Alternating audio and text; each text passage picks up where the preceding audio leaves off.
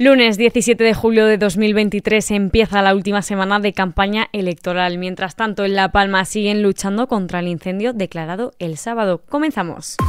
ISFM Noticias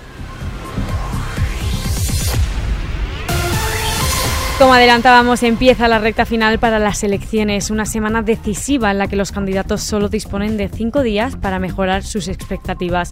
Por el momento parece ser que la balanza se sitúa a favor del Partido Popular, cuyo líder, Alberto Núñez Fijo, está lanzado a buscar la mayoría absoluta mientras que el actual presidente del gobierno y líder del PSOE, Pedro Sánchez, no tira la toalla pese a los malos pronósticos de las encuestas. Mientras que Sánchez pide el voto de los indecisos por una España que no avanza unida en su diversidad y Fijó se lanza por el voto útil de los moderados, abstencionistas, socialistas y mujeres, la líder de Sumar, Yolanda Díaz, redobla su ofensiva contra Fijó y pide que explique sus relaciones con el narcotráfico. Además, el líder de Vox, Santiago Abascal, ha criticado el despiste mayúsculo de Feijó por ofrecer un nuevo pacto al PSOE. Más temas, las brigadas forestales de La Palma lucha por tercer día consecutivo contra el incendio declarado el sábado en el noroeste de la isla, José Sánchez. El fuego que ha obligado a evacuar a más de 4.000 vecinos se ha adentrado en terrenos del Parque Nacional de la Caldera de Taburiente. Recordemos que el fuego ha arrasado más de 4.700 hectáreas. El incendio se encuentra en nivel 2 de gravedad, lo que supone que la aplicación del Plan Especial de Protección Civil y Atención de emergencias por incendios forestales está a cargo del gobierno de Canarias. Más de una decena de viviendas se han visto afectadas por las llamas y ha sido necesario realizar el desalojo de manera preventiva de los vecinos de la zona. Por su parte, el 112 defiende que, eh, define el incendio como de interfaz y forestal que ha evolucionado a interfaz, es decir, que coinciden zonas forestales con asentamientos humanos y afecta a cultivos, matorral y pinos. Y fuera de nuestras fronteras, el presidente ruso Vladimir Putin ha firmado un decreto que autoriza al gobierno a tomar el control temporal de los activos de las marcas Danone y Carlsberg. El decreto establece que el 98,56% de las acciones de la marca rusa Báltica pertenece a la cerveza danesa Carlsberg y decenas de miles de acciones de la multinacional francesa pasan temporalmente bajo el control de la Agencia Federal Rusa de Gestión de Propiedad Estatal. Por su parte, Danone afirma que protegerá sus derechos como accionista de su filial en Rusia. La empresa ha reaccionado a la toma de control de su filial en Rusia por el gobierno de Vladimir Putin con muestras de sorpresa y con la voluntad declarada de proteger sus derechos como accionistas.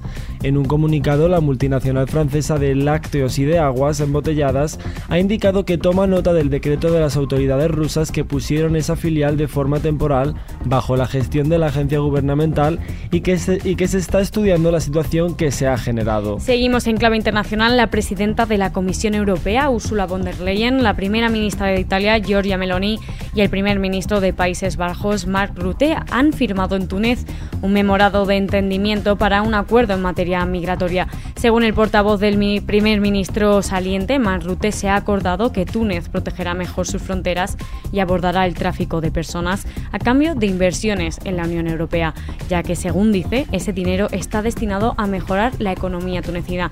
Y continúa la celebración y felicitaciones por la victoria de Carlos Alcaraz en Wimbledon. Comienza lo que ya llaman la era Alcaraz, un nuevo periodo que arranca con la imagen del joven tenista alzando la Copa de Wimbledon en el aire tras su victoria contra Djokovic este domingo. Un triunfo de tres sets frente a dos que no ha tardado en recibir felicitaciones de iconos del tenis como Rafa Nadal, que le dejaba el siguiente mensaje. Nos has dado una alegría inmensa hoy y seguro que nuestro pionero en el tenis español, Manolo Santana, también ha estado animando allá donde esté como de Wimbledon al que hoy te has unido. Y con esto llegamos al momento de echar un vistazo a la previsión del tiempo. La tercera ola de calor del verano llega con temperaturas torridas y noches sofocantes. Este lunes los termómetros se dispararán por encima de los 40 grados en gran parte, en gran parte del país y comenzarán noches de clima tropical con mínimas que no bajarán de los 25 grados. 12 comunidades autónomas se teñirán estos días de alerta roja, empezando por Andalucía que hoy alcanzará el nivel máximo de temperaturas y el martes se extenderá por Cataluña, Baleares y Aragón, que alcanzarán los 40 grados. Las temperaturas más altas se alcanzarán mañana en el centro e interior sur peninsulares y en el Valle del Guadiana, e incluso se superará los 42 grados en zonas como el Valle del Guadalquivir. Se espera un descenso de las temperaturas desde el noroeste a partir del miércoles. Y nos despedimos en francés.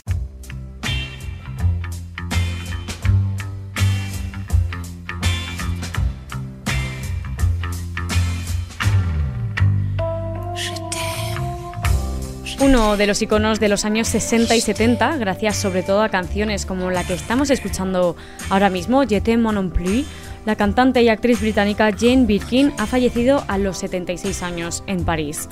Nacida en Londres el 14 de diciembre de 1946, Jane Birkin desarrolló prácticamente la totalidad de su carrera artística en Francia. Sus primeros papeles fueron en dos películas premiadas en el Festival de Cannes, Le Nac de Richard Lester en 1965 y Blow Up de Michelangelo Antonini en 1967. Tras esta experiencia, en 1968 decidió instalarse en Francia, donde conoció al cantante Serge Gainsbourg y con el que vivió una historia de amor que se tradujo en algunos de los títulos que causaron sensación y algún que otro escándalo. Jane Birkin trabajó en más de 80 películas, dirigió varias de ellas y algunas series para televisión, por no olvidar también de sus reconocidos éxitos musicales. En 2021, tras sufrir un ataque vascular cerebral, anunció su vuelta a los escenarios en una gira de promoción de su último álbum, Oh Pardon Tout Moi. Además, anunció también la presentación en Cannes de un documental sobre su vida dirigido por su hija. Pese a todos los problemas de salud, la actriz volvió a los escenarios en 2022 y se lanzó a una gira. Sin embargo, el pasado mes de marzo su entorno anunció la cancelación de todos sus conciertos durante dos meses y a finales de mayo las anulaciones tuvieron que prolongarse. Con esta noticia, que por cierto tenéis ampliada en xfm.es, nos despedimos por el momento. Ya sabes que la información continúa puntual y actualizada en los boletines de XFM y ampliada aquí en nuestro podcast XFM Noticias. Con Cristina Muñoz en la realización, un saludo de Andrea Hondo y José Sánchez. Hasta pronto.